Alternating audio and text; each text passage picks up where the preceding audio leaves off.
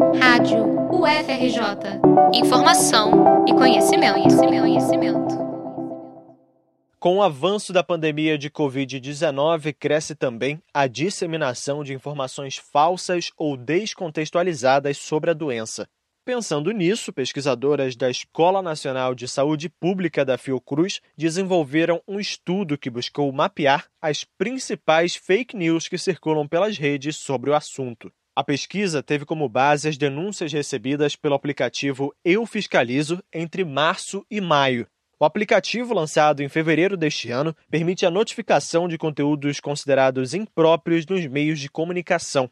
A análise das denúncias foi dividida em duas etapas. Na primeira, foi feito um balanço das notificações realizadas entre 17 de março e 10 de abril.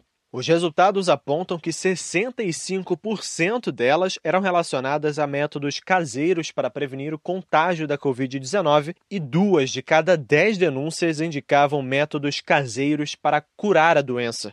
Outros 10% se referiam a golpes bancários ou falsas iniciativas de arrecadação para instituições de pesquisa.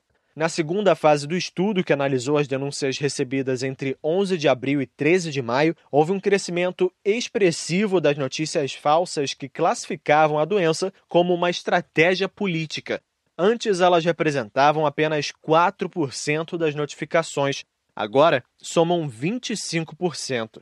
Na sequência, com 10% cada, vem publicações sobre métodos caseiros para prevenir o contágio e postagens em defesa do uso da cloroquina e da hidroxicloroquina, medicamentos sem eficácia comprovada no combate ao novo coronavírus. Outros 7% correspondem às mensagens contra as medidas de distanciamento social. Em abril, as pesquisadoras realizaram outro estudo que identificou o WhatsApp como a mídia social mais utilizada para a propagação de fake news relacionadas à Covid-19, sendo responsável por quase 74% das notificações. De acordo com a coordenadora do projeto, Cláudia Galhardi, a disseminação de notícias falsas contribui para o descrédito da ciência e enfraquece as medidas adotadas pelos governos no combate à doença. A pesquisadora ressalta ainda a importância da contribuição da população ao não compartilhar informações de origem duvidosa. O objetivo do estudo é alertar a sociedade das prováveis fake news que circulam nas redes sociais e que o cidadão redobre atenção ao receber notícias que não apresentam a fonte oficial e fazer uma leitura crítica antes de compartilhar qualquer conteúdo. A ideia é que, com o aplicativo Eu Fiscalizo, a sociedade possa denunciar não apenas a disseminação de notícias falsas, mas também casos de violência e de violação de direitos humanos